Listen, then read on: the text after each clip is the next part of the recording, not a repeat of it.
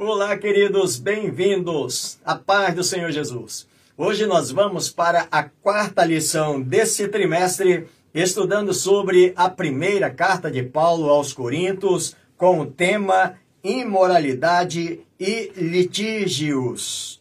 E o texto para leitura em classe está em 1 Coríntios, capítulo 5, do verso 1 ao 13 e capítulo 6, do verso 1 ao 12.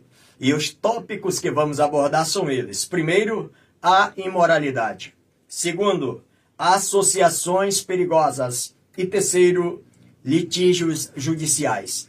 E os objetivos desse comentário são os seguintes: primeiro, entender que devemos fugir da imoralidade. Segundo, saber que associações ruins prejudicam nosso testemunho. E, em terceiro e último lugar, compreender que é preferível sofrer a causar injustiças. E eu sugiro que você faça a leitura do capítulo 5 e 6 da primeira carta de Paulo aos Coríntios, que somados a esse comentário, o seu aproveitamento e crescimento será ainda maior. Eu quero agradecer a você, querido irmão, querida irmã, mais uma vez, meu muito obrigado, você que já é inscrito no canal. E a você que ainda não é inscrito e quiser fazer isso agora para nos ajudar que o canal continue expandindo e mais vidas ainda sendo alcançadas para o reino de Deus, seja muito bem-vindo. Eu quero agradecer a você da cidade de Manaus, do estado do Amazonas, mas também das demais capitais e os demais estados brasileiros que nos acompanham, ou de onde quer que você esteja nos acompanhando. Sejam todos muito bem-vindos. Não esqueça de deixar o seu like, de fazer o seu comentário. Se quiser nos informar de onde você está nos acompanhando, terei prazer de respondê-lo. Também, se quiser compartilhar o link com mais alguém, fique à vontade. Deus te abençoe. Vamos então ao nosso comentário de hoje.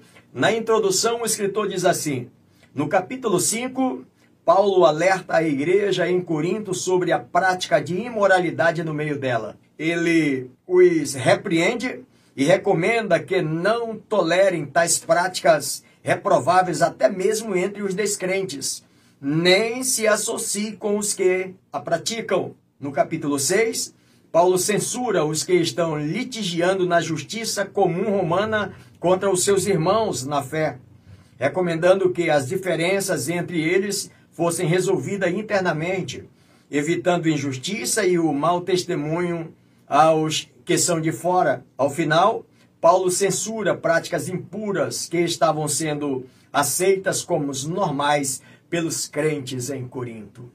O primeiro tópico, a imoralidade. 1 Coríntios, capítulo 5, do verso 1 ao 8. O povo de Corinto era famoso por sua imoralidade. Tamanha era essa fama que quando os romanos queriam referir-se a uma prostituta, utilizavam a expressão moça de Corinto. Quando se via uma prostituta, não queria saber nem de onde era, mas eles já usavam esse termo. Essa é moça de Corinto. Ainda além disso, segundo os historiadores, para identificar fornicação ou prostituição, as pessoas utilizavam um termo equivalente a corintiar. Também era uma linguagem pejorativa, banalização mesmo dos corintos, quando eles diziam essa pessoa estar a corintiar, ou seja, estar a se prostituir, estar a adulterar. Também havia na cidade de Corinto um templo dedicado à deusa grega da fertilidade chamada Afrodite, e alguns historiadores dizem que existiam ali sacerdotisas profissionais do sexo que eram empregadas nesse templo trabalhavam na forma de cultuar a essa deusa. As pessoas que chegavam para fazer as suas oferendas, os homens, então se prostituíam com essas sacerdotisas profissionais do sexo ali, dizendo que era a forma de celebrar esse culto a essa sacerdoti, a essa deusa, a deusa Afrodite. Esta era a degradação moral que vivia a cidade de Corinto. E a igreja que fora fundada nessa cidade está lá, talvez sofrendo com essas situações externas que agora começa a trazer alguns, alguns sinais de prejuízos espirituais no interior dessa igreja. Primeiro subtópico, a imoralidade em Corinto, que está no capítulo 5, no verso 1. O texto diz: Geralmente se ouve que há entre vós imoralidade, e imoralidade tal como nem mesmo entre os gentios é haver quem se atreva a possuir a mulher de seu próprio pai. Paulo, ele condena essa atitude esse tipo de comportamento era repudiado entre os romanos e principalmente entre os judeus. Na lei de Moisés, lá no livro de Levítico, capítulo 18, no verso 8, o escritor diz: Não se descobrirá a nudez da mulher do teu pai. Descobrir a nudez da mulher de um pai era como descobrir a nudez do próprio pai. Era como ter relacionamento sexual com o próprio pai. Ainda no livro de Deuteronômio, capítulo 22, no verso 30, o escritor ainda diz que nenhum homem tomará a mulher do seu pai. Estava na lei. E lá no livro de Atos, capítulo 15, no verso 29, quando os discípulos, os apóstolos se reúnem para então criar a, a nortização da nova igreja, eles não abandonam o que está na lei de Moisés, não. Eles asseguram o que está na lei. E parte dessa desse, desse texto estava dizendo de que não era permitido a fornicação, não era permitido o adultério, não era permitida a prostituição. Estava nos regimentos da nova igreja. Só que, à luz do comentário, parece que a igreja de Corinto ela está permitindo isso. A igreja de Corinto está aceitando isso com naturalidade. Por isso que o texto diz geralmente, Paulo está dizendo, olha, eu não ouvi uma única vez, não é uma única pessoa que falou isso, ou seja, se ouve falar, o assunto já estava na boca do povo. Os romanos agora já estavam olhando para a igreja de Corinto também em completo descaso para ela. Porque um povo que estava fazendo diferença, mas agora não tinha nenhuma diferença. Então, até os ímpios de Corinto escandalizavam-se com a permissividade que estava acontecendo naquela igreja. Segundo subtópico, fornicação, adultério, prostituição. Capítulo 5, verso 2. O texto diz assim: E contudo andais vós ensoberbecidos, e não chegaste a lamentar. O que Paulo está sabendo é que a igreja está sabendo do caso. Uma boa parte da igreja sabe, mas nem sequer lamentam do que está acontecendo. O testemunho da igreja está indo de águas abaixo, está indo pelo ralo, mas ninguém está preocupado de resolver o problema. Por isso que Paulo adverte que essa situação deveria ser lamentada pela igreja. A igreja deveria lamentar isso, o que está acontecendo. Dentro da perspectiva bíblica, entende-se por fornicação a prática do sexo por pessoas solteiras. Já o adultério a prática sexual ilícita envolvendo pessoas casadas. Esta era as situações que existiam na igreja, tanto a prática da fornicação quanto a prática do adultério, mas Paulo ainda vai falar de um outro assunto. Os que vivem na prática de tais atos deveriam ser retirados do meio dos irmãos. Paulo vai, vai ser muito enfático dizer: estas pessoas que estão vivendo desta forma deva ser retirado do meio da comunidade cristã, do meio dos irmãos. Existe uma corrente que defende uma postura inclusiva da igreja, na qual práticas condenáveis são aceitas e celebradas. Isto não pode acontecer. E à luz do texto, Paulo trata com todas estas questões que são mais atuais do que imaginamos. Nos nossos dias, o que nós estamos estudando na carta de 1 Coríntios são fatos que aconteceram naquela época e que ainda hoje, nos dias que nós estamos vivendo, podem acontecer. E aqui nós temos uma base teológica muito forte para que essas situações também sejam resolvidas nos nossos dias. Outro grave perigo que permeava a sociedade da época e de hoje é a questão da prostituição.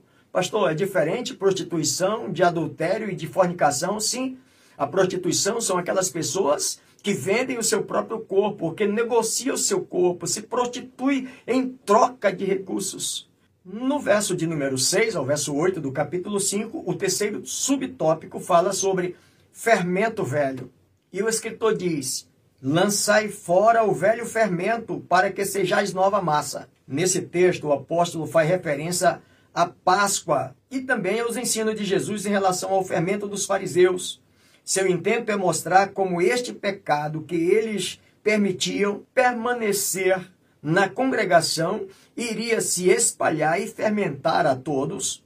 O pecado de um membro poderia afetar a todo o corpo. É interessante observar, à luz do texto, que quando Paulo está se referindo a esse fermento, ele estava referindo-se a, a uma festa que era muito celebrada pelos judeus e que estava nos regimentos internos do povo judaico como estatuto perpétuo para ser celebrado todo ano, no ano da, no momento da Páscoa do Senhor, após a, a Páscoa, então celebrar essa festa do pão sem fermento, que durava de um sábado a outro sábado, e isso apontava para aquele ato que Deus tirara o povo de Israel do Egito e, e, nesse dia de festa era para o povo lembrar de que Deus é um Deus santo, é um Deus puro, portanto, nenhuma alimentação fermentada durante esses sete dias deveria ser guardado por geração perpétua entre o povo de Israel.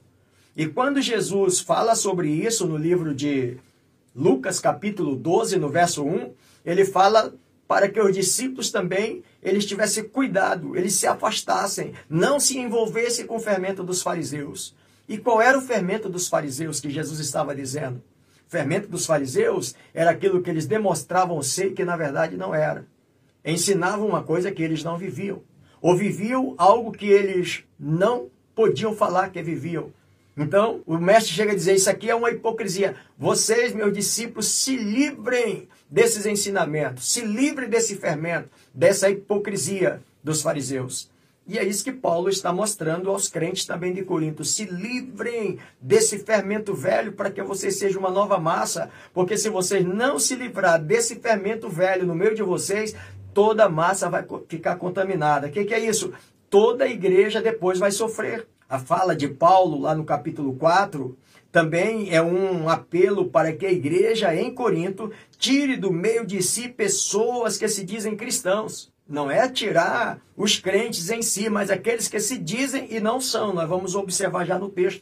Ele está falando aqui de uma disciplina. Aplique uma disciplina. A disciplina é uma forma de corrigir os rumos, corrigir os nortes. Infelizmente, nos dias que nós estamos vivendo hoje, falar de uma disciplina na igreja é vai, vai, vai virar processo. Não, se me disciplinar, eu vou processar. Por quê? Porque as pessoas hoje não querem ser corrigidas. Mesmo a igreja vendo, mesmo a liderança, o pastor, aqueles que cuidam do bem-estar da igreja, vendo que o irmão está indo por caminhos tortuosos e que precisa ser corrigido, que a sua prática é inaceitável e muitas vezes não se pode corrigir. Aquela festa dos pães asmos, tirar todo o fermento, ela representava, irmãos, o sacrifício do cordeiro pascal, ou seja, livrar-se de antigos hábitos pecaminosos, adotando hábitos sãos e um padrão de vida santificada ao Senhor. Por isso que Paulo está dizendo: tira o fermento velho, tira para que a massa toda viva essa santidade do Senhor. Segundo tópico, associações perigosas. 1 Coríntios capítulo 5, verso 9 a 13 aos que se prostituem. É o primeiro subtópico que está em 1 Coríntios capítulo 5, verso 9.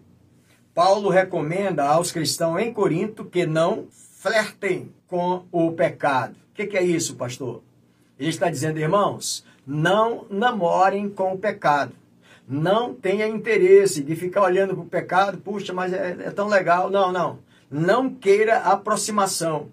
Algumas pessoas, quando Paulo está dizendo, olha, fujam disso aí, chegam a interpretar erroneamente que Paulo estava fazendo uma advertência que os crentes de Corinto não deveriam ter nenhum tipo de relacionamento com as demais pessoas de Corinto, nem de trabalho, nem de negócios, nem de relacionamento, nada.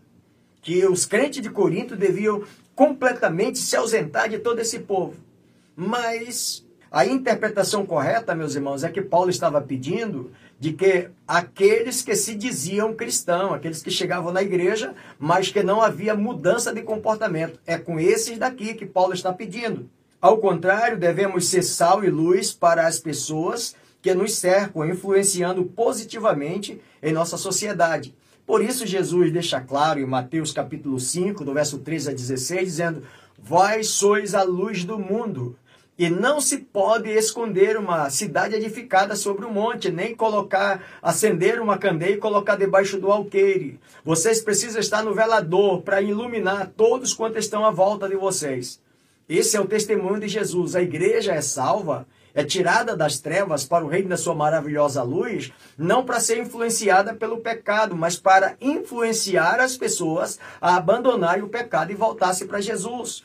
Como sal, da mesma forma, vocês são colocados como sal, que vão dar sabor, esse poder do evangelho que há em vocês, trazer sabor de vida saudável às pessoas à sua volta. Então não é sair do meio das pessoas, mas no meio aonde nós formos inseridos, influenciar as pessoas com a presença de Deus. Segundo subtópico, aos que se dizem irmãos. Aqui Paulo vai ao ponto. Paulo vai focar agora no problema. Verso de número 11 do capítulo 5.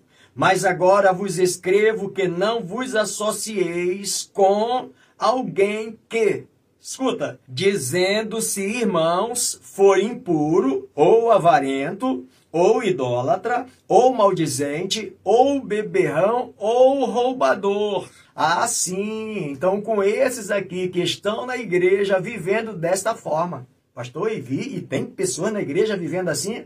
Eu espero que na igreja aí do meu irmão, da minha irmã que está me assistindo agora, que vai dar aula aí para os seus alunos, não tenha. Mas se tiver, essas pessoas precisam ser corrigida. E quem é que vai corrigir? A palavra de Deus através de mim e de você. Ensinar o irmão, ajudar para que ele seja corrigido. Então essa pessoa está enganando-se a si próprio, dizendo que é crente, dizendo que é servo de Deus, mas vivendo nessas práticas. Aí Paulo está dizendo: olha, com esses daí vocês não devam ter relacionamento com eles, não. Na trajetória cristã, Há muitos que entram na igreja, mas se recusam veementemente a abandonar práticas condenáveis e incompatíveis com o evangelho. Ah, eu, eu quero estar na igreja porque eu me sinto bem, é tão bom estar entre os crentes, os, os momentos dos cultos são momentos tão bons, mas ele não quer viver a prática do evangelho, ele tem resistência às mudanças espirituais. Esses são os que dizem, irmãos, mas na verdade não são. O texto ainda diz mais: essas pessoas militam para que a igreja mude seus valores e passe a aceitar certas práticas como normais em seus meios. Destes, Paulo recomenda distância ainda mais severa. Quando existe na igreja um crente querendo que a igreja mude os padrões para ser igual ao seu padrão, se adequar a ele, irmãos, nós estamos vivendo isso. Pessoas que às vezes querem que a igreja santa do Senhor Jesus mude o seu padrão de santidade, de fidelidade, de ensinamento da palavra de Deus para se adequar a determinados padrões que querem influenciar dentro da igreja. Meus irmãos, aí Paulo está dizendo: olha, com esses daí, ainda a exigência mais severa, não se juntem a eles. Não o aceites. Mudança de curso e arrependimento são condições inegociáveis para que o reino de Deus se estabeleça. É o que Jesus pregou, Marcos relatou no capítulo 1, no verso 5, arrependimento e crer no poder do evangelho, na palavra de Deus. Se não tiver arrependimento e crer que o que a palavra de Deus está exigindo para nós é verdade, então não existe nenhuma possibilidade dessa pessoa permanecer no evangelho. A igreja é uma comunidade de pessoas chamadas para fora para fora da onde, pastor? Para fora do pecado, para deixar o pecado e viver os ensinamentos através do evangelho ensinado por Jesus Cristo. No livro de Mateus, capítulo 10, verso 33 ao verso 39, Jesus também ele foi muito contundente quando ele fala sobre isso de que, independentemente, meus irmãos, que seja o parente mais chegado, o parente mais próximo, ou quem sabe o, o a, aquela pessoa mais bem sucedida na comunidade e que quer transformar a igreja para viver com as suas, as suas ideias humanas, o Senhor Jesus deixa claro de que não tem negócio com essas pessoas. Pode ser do mais próximo vínculo familiar. A igreja tem que se levantar e dizer não ao pecado. É o que está registrado no texto. Terceiro subtópico, afastando o malfeitor. 1 Coríntios capítulo 5, verso 12, verso 13. Os de fora, porém, Deus os julgará. Expulsai, pois, dentre vós o malfeitor. Aqui Paulo parece que ele é um pouco bem decisivo, né, irmãos? Gente, nós não estamos falando aqueles que vivem na prática do pecado lá fora. Esses daí, Deus os julgará eles. Mas aqueles que estão dentro de nós, e vive nessa prática do pecado, e Paulo diz: expulsa esse do meio de vocês. Forte a palavra para as pessoas de fora, sejamos luz e deixemos o julgamento para Deus. Não podemos limpar o peixe antes de pescar. É uma linguagem do escritor. Olha, quando a gente ganha alguém para Jesus, a própria Bíblia diz: venha como estás. Então a pessoa vem do jeito que vier, cheio, coberto de todas as mazelas do pecado. E uma vez no meio da comunidade cristã, o evangelho vai lapidando, vai transformando, vai limpando, vai dando tratamento até essa pessoa se tornar então um crente santificado pelo poder da palavra de Deus. Ele vem como está, mas ele precisa ser transformado. Se ele não for transformado, o escritor diz assim: quanto aos de dentro, note que a recomendação de Paulo não é o afastamento de quem está lutando contra o pecado e eventualmente tenha falhas, mas a respeito daqueles que deliberadamente vivem pecando e celebrando ainda o seu pecado. Porque pode acontecer, irmãos, que aí na igreja tenhamos pessoas que estão lutando para se fortalecer. Talvez você já acompanhou alguém assim, de ter que carregar mesmo no braço, de ter que ajudar, de ir lá buscar, vamos, irmão, vamos, até essa pessoa se firmar, não é verdade? O que Paulo está falando não é sobre essas pessoas que talvez está com um ano, dois anos, dando trabalho para você para consolidar. Até agora ainda não conseguiu. Mas ele demonstra vontade, ele demonstra interesse de mudança. O que Paulo está falando é aquele que tem prazer no pecado e ainda celebra o pecado que ele faz. Ele é desobediente e celebra a sua desobediência. E aí Paulo está dizendo: olha, essas pessoas é que vocês têm que tratarem. É preciso tratar essas pessoas demonstrando desaprovação ao seu comportamento que não acontecia na igreja de Corinto. A igreja de Corinto ainda aprovava o que essas pessoas faziam. E o Paulo está dizendo: desaprove esse comportamento. São casos extremos e isolados, mas, como no caso exposto por Paulo, é a única alternativa para evitar que o mau exemplo corrompa outros irmãos. Terceiro tópico: litígios judiciais. 1 Coríntios, capítulo 6, verso 1 ao 20. Na comunidade cristã, nenhuma diferença interpessoal deve ser irreconciliável. Paulo confronta a situação em que um membro da comunidade de Cristo leva outro membro ao tribunal de incrédulos antes de buscar solução entre os irmãos. Paulo vai tratar de um assunto muito delicado que acontecia na igreja de Corinto de que quando o irmão tinha um litígio contra outro, levava na justiça romana, que não tinha nenhum conhecimento, nenhum apreço acerca das leis ou da comunidade de Israel, e então julgariam da forma como eles bem pensassem, e isso poderia trazer justiça ou injustiça aos as pessoas que estavam nesse litígio. Primeiro subtópico: sofrer ou causar injustiça capítulo 6, do verso 1 a 3. Aventura-se algum de vós, tendo questão contra outro, a submetê-lo a juízo perante os injustos e não perante os santos? O que, que Paulo está mostrando? Aventura-se. Essa palavra, ela poderia ser: ousa alguém de vós levar o irmão de vocês a um juízo ímpio, sem antes consultar a própria igreja?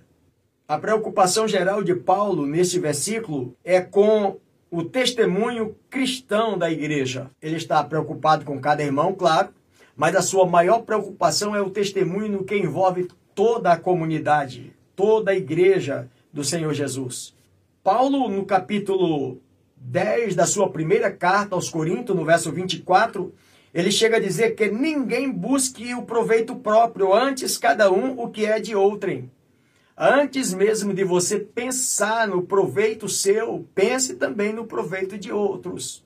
Ou seja, ah, pastor, mas eu, eu quero mesmo, eu, eu, eu quero justiça, eu quero que ele pague pelo que ele fez. Aí o apóstolo estava dizendo: você já pensou que antes de você colocar o irmão na justiça, você já pensou colocar-se no lugar dele para ver se fosse você no lugar dele, como você gostaria de ser tratado?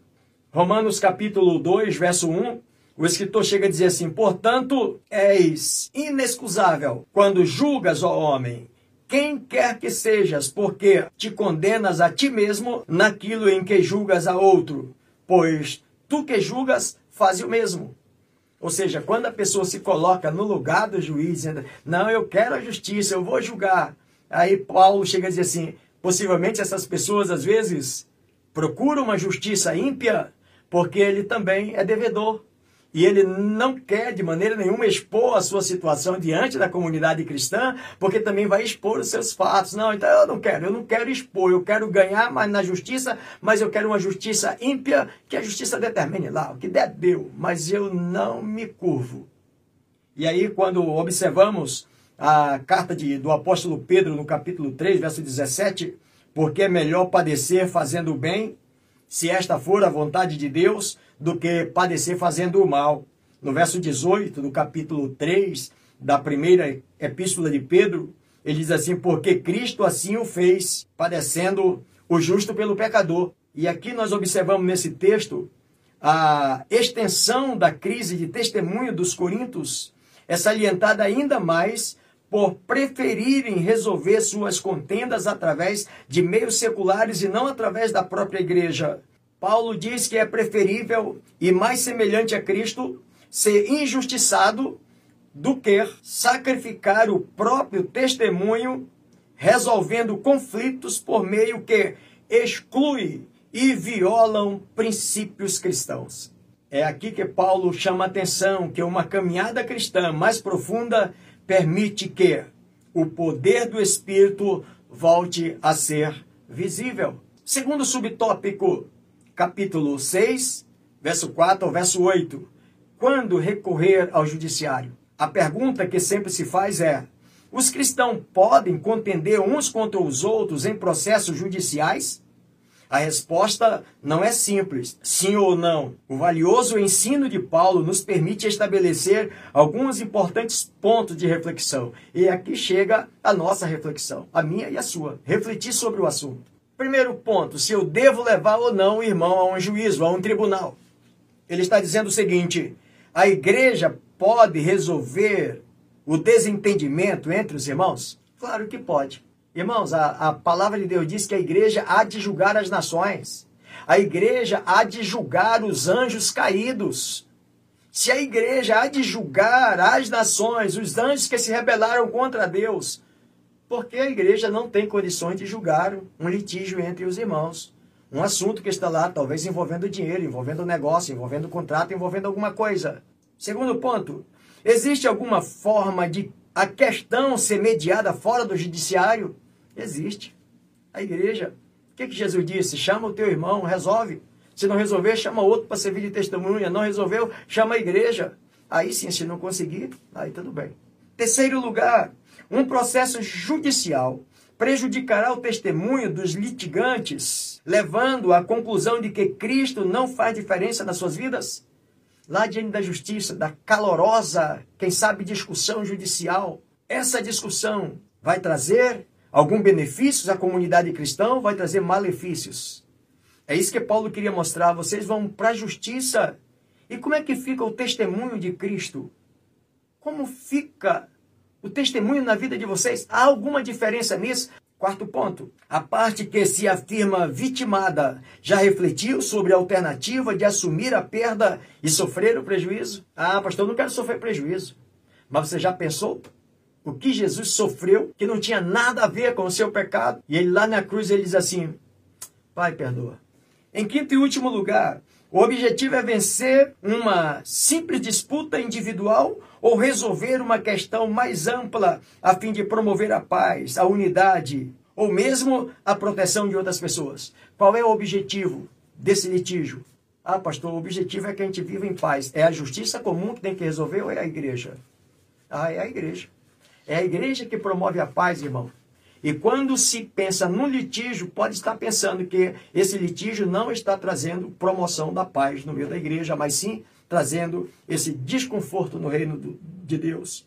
De acordo com o ensino bíblico, é preferível abrir mão de direitos ou sofrer injustiça a cometer injustiça contra um irmão em Cristo ou expor a igreja do Senhor Jesus. Só Em última instância, a depender da situação e após esgotada todas as possibilidades cristãs, é que se poderia cogitar a justiça humana. Até porque cujo acesso é reconhecidamente um direito na sociedade.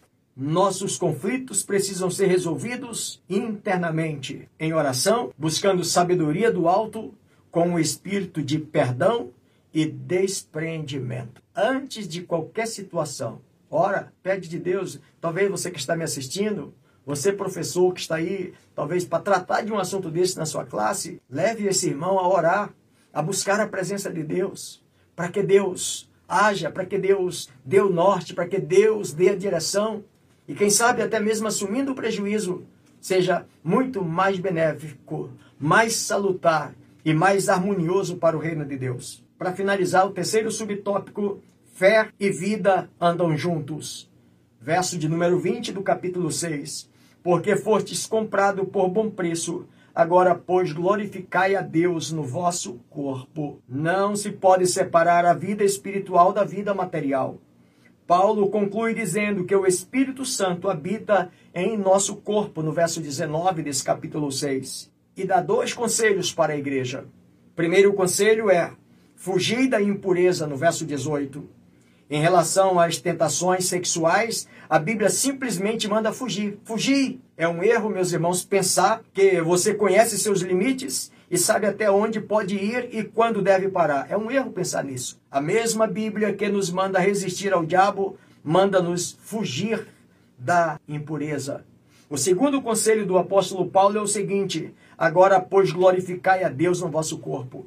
E glorificar a Deus no nosso corpo, irmãos, é em todas as áreas da nossa vida. Fugindo da prostituição, fugindo da, da fornicação, fugindo da, do adultério, fugindo do mau testemunho, fugindo do nosso comportamento que comprometa o reino de Deus, fugindo do nosso comportamento até mesmo diante dos nossos irmãos, quando tivermos que tratar dessas situações, para que o nome do Senhor continue sendo exaltado no meio da comunidade.